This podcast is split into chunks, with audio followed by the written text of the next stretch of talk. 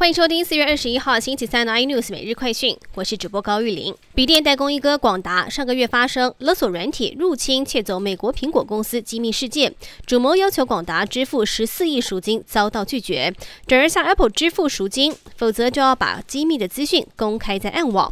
产业人士指出，广达还在查有没有真的机密文件被盗，因为勒索软体已经贴出二十一张 MacBook 的原理截图，但是广达说这已经是已量产的产品图档，一般人自己拆解也可以拿到，不属于重要的泄密。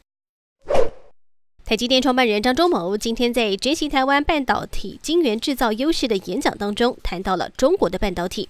他认为，中国的竞争在过去二十年投资数百亿美元之后，半导体制造仍然落后台积电五年以上。张忠谋也说，台积电曾经争取 Intel 投资没有成功，当时对方也是有点看不起。现在 Intel 却宣布跨足晶圆制造，自己也觉得有些讽刺。台股指数创史上新高之后，又出现了高档震荡，全产族群还是盘面要角。长荣海运今天七十五块亮灯涨停，法人指出运价重回上升趋势已经确定。货柜三雄中，长荣、万海都渴望挑战百元俱乐部。特斯拉在中国接连发生多起行车事故，加上有车主不满事故之后处理怠惰，而在整场大闹。特斯拉受到官媒连番批评，也发文称不论哪一家车企都对中国市场有敬畏之心。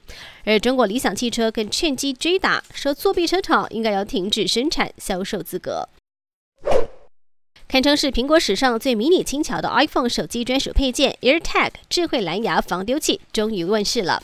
主要是透过定位追踪功能，帮果粉们近距离寻找身边遗失的重要物品。目前台湾上市时间还没有确定。更多新闻内容请锁定有线电视八十八 MOD 五零四 iNews 最战晚报，或上 YouTube 搜寻三立 iNews。感谢台湾最大 Podcast 公司声浪技术支持。